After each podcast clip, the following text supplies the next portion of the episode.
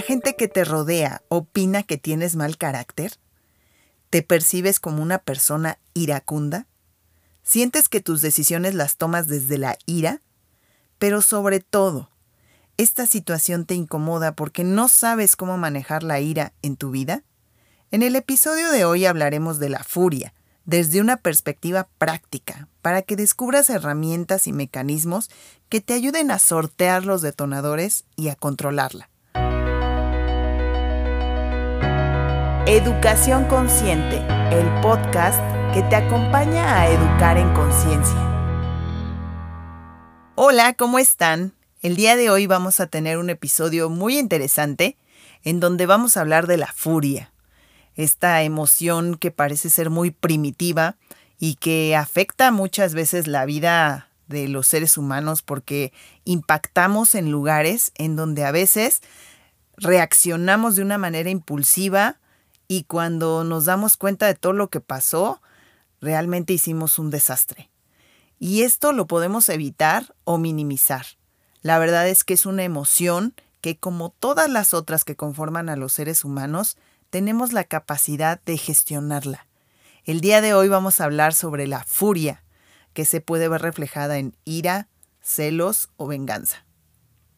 Vámonos a la etimología de la palabra el origen de la palabra furia. Para ello me voy a aliar de una historia que tiene que ver con la mitología griega.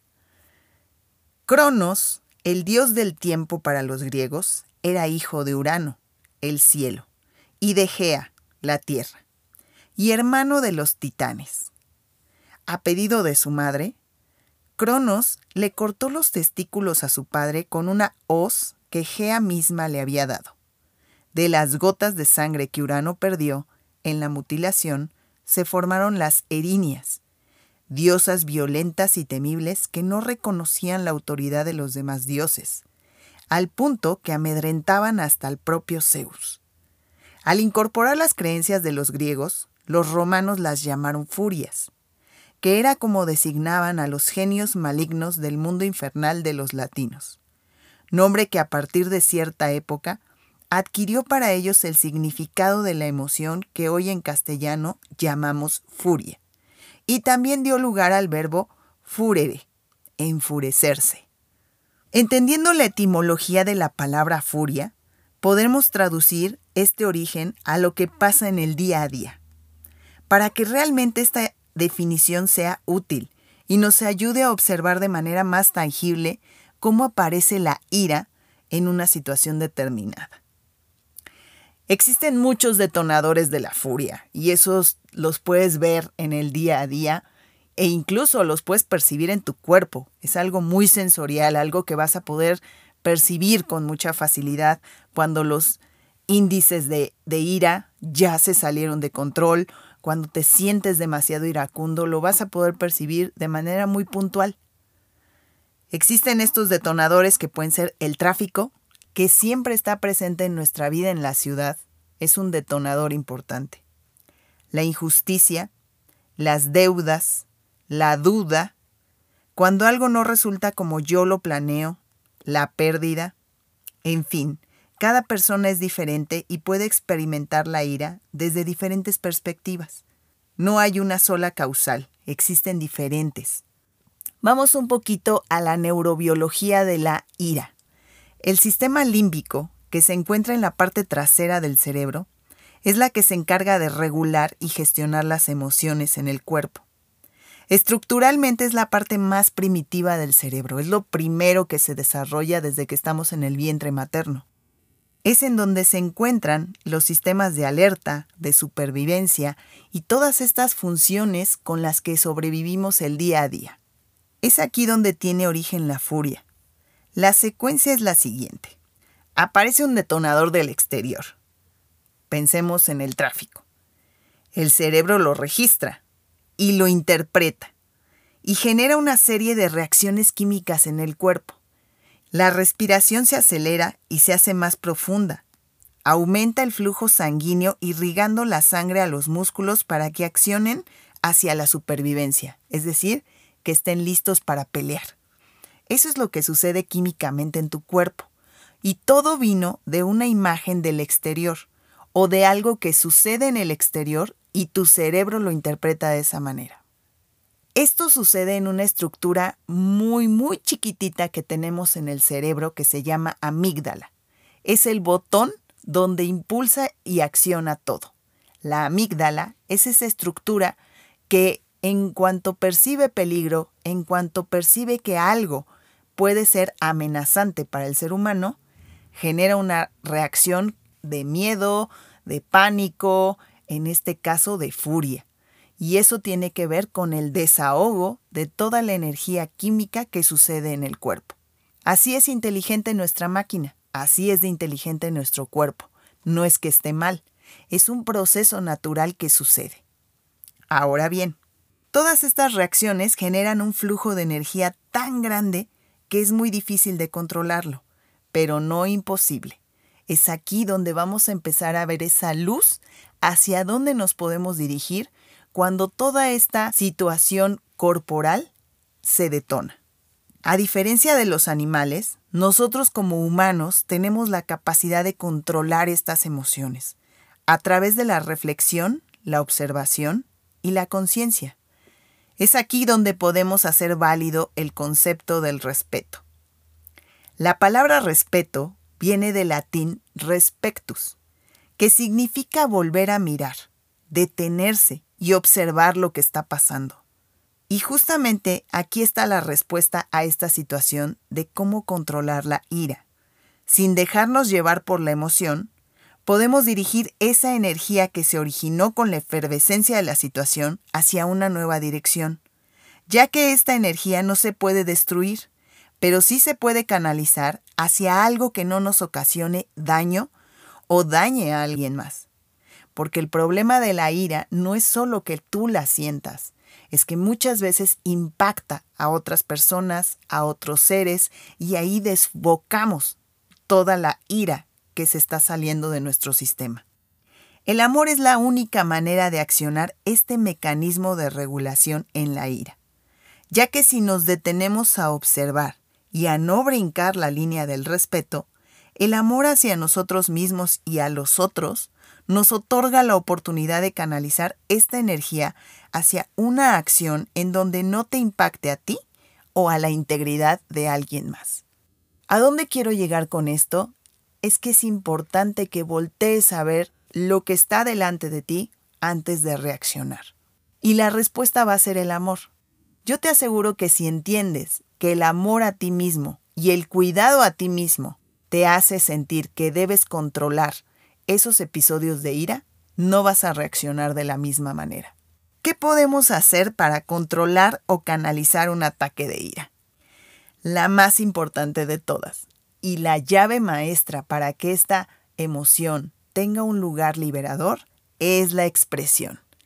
Tienes que expresar la ira. No vas a poder dar marcha atrás en una reacción química en donde todo tu cuerpo ya vibró, ya se segregaron todas las hormonas, enzimas que tienen que trabajar en este mecanismo químico de la ira y mentalmente también ya todas tus estructuras ya están excitadas. La ira no se puede guardar, volverla a meter al cajón y que quede como si nada hubiera pasado. Es el momento súper importante para que desahogues esa energía.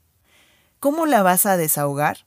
Tienes que buscar un espacio y una forma en la que no impactes a nadie. Muchas veces sucede que cuando tenemos un roce en el tráfico, inmediatamente empezamos a maldecir a la gente, nos sentimos completamente fúricos. Eso ayuda, es una expresión al final del día. Pero ¿qué pasa cuando ya no te puedes controlar y pasas a un ámbito físico? en el que ya sueltas un golpe, en el que ya hay un jalón de cabellos, en el que ya estás peleando. Bueno, pues es importante que si tú sabes que tiendes a ser iracundo o iracunda, que tienes esos momentos en donde no piensas y solo reaccionas, solo dices, ofendes, te vuelves reactivo y te vuelves una persona que puede llegar a lastimar a los otros verbalmente o físicamente, tengas a la mano herramientas de desahogo. ¿Qué son estas herramientas de desahogo? Es muy simple. la mejor manera de sacar la furia de tu sistema puede ser golpeando una pelota contra la pared, en donde con todas tus fuerzas puedas tener este episodio de golpear la pelota, lanzarla, regresarla, lanzarla, regresarla, hasta que tú vayas percibiendo que los niveles de ira y de que esta emoción van bajando. Vas a irlo sintiendo en el cuerpo. Otra herramienta que puedes tener es tener una pelotita o algo que puedas manipular. Siempre esta sensación de contener, de apretar, de sostener, te va a ayudar a sentir control. Si puedes tener una pelota que te ayude a sacar esa energía a través de la fuerza que ejercen tus manos, tenla, tenla a la mano, en el carro, en tu casa, en donde se pueda. Otra forma en la que puedes expresar la ira es gritando. La voz es ese canal de comunicación es esa vibración que podemos emitir los seres humanos a través de, nuestro propio cuerpo y que es muy liberador. Búscate un espacio si vas en el carro, canta una canción, súbele a lo mejor un poco al radio y canta con todas tus fuerzas, pero que esa energía se manifieste solo en ese espacio, hacia afuera, pero reducido a un espacio y a una contención. Tú eres tu mejor contención. No vamos a poder llamar en ese momento al terapeuta y decirle, por favor, ayúdeme, estoy en un episodio de ira. Eso vendrá después de que ya sucedió. Pero en el momento tienes que buscar tus herramientas para el autocontrol. Otra herramienta que podemos ocupar es la respiración. La respiración es esa conexión directa con el aquí y ahora. Se oye como un cliché, como algo que todo mundo nos dice, respira, cálmate. Y siempre oigo esa frase de ¿cómo me voy a calmar si estoy? Bueno, pues es la única manera. Tienes que hacer consciente tu respiración y tienes que inhalar y exhalar y sentir que con una inhalación se energiza, pero cuando exhalas se libera. Y así las veces que sea necesario hasta que sientas que todo vuelve a la normalidad y que el sistema vuelve a entrar en su lugar. Y bueno, vamos a cerrar este episodio con un regalito que les tengo. La verdad es que creo que tienes que tener herramientas a la mano para poder tener control de la furia. Y qué mejor que una pequeña meditación. La meditación es ese canal que nos va a llevar a estar presentes en el aquí y ahora. Es el momento en donde puedes tener atención plena es un momento en donde toda la situación mental la puedes observar desde un lugar de paz.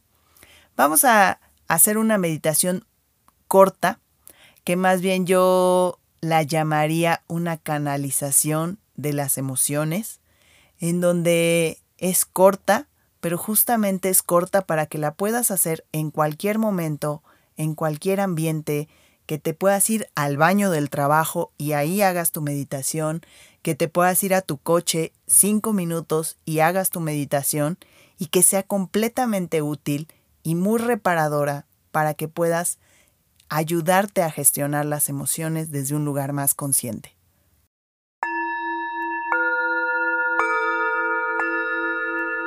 Si te es posible, cierra tus ojos y comienza a conectar con tu respiración. Inhala, exhala. Inhala, exhala. Poco a poco ves sintiendo cómo el ritmo cardíaco regresa a la normalidad. Solo enfócate en tu latido del corazón. No lo visualices Solo siéntelo. Inhala, exhala. Y ahora trata de observar qué es eso que te molesta. ¿Dónde se siente la molestia?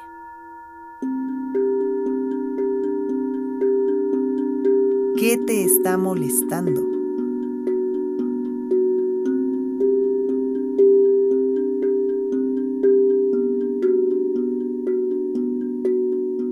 que sientes que estás perdiendo.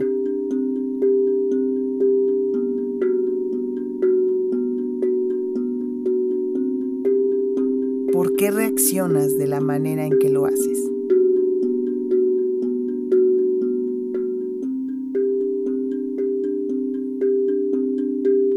Una vez que tengas respuesta a estas preguntas,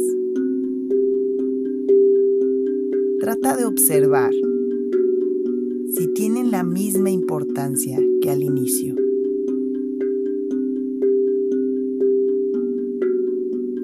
Si se hicieron más pequeñas esas preocupaciones, esas reacciones y esos impulsos que te llevaron a la emoción.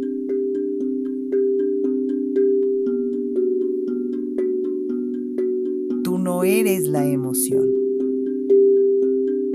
La emoción es parte de ti, pero eso no te define.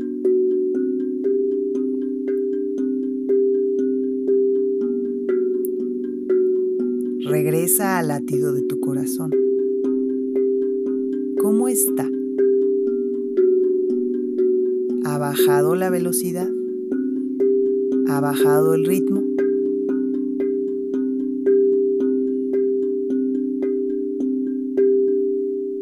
Sientes que todo vuelve a la normalidad. Poco a poco la emoción pierde fuerza.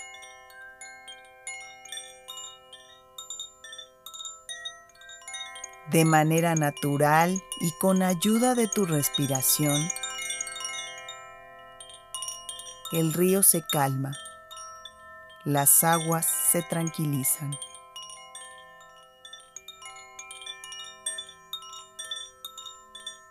Todo vuelve a la normalidad.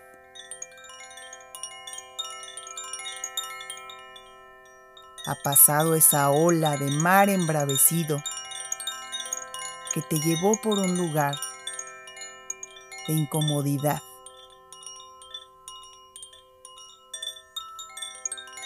Pero has pasado y lo has hecho en paz.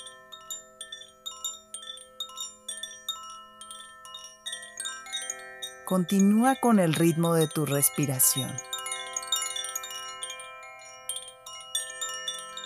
Y ahora sigue tu camino.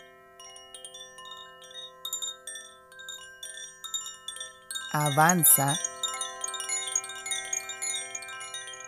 sintiendo control y firmeza en tu andar.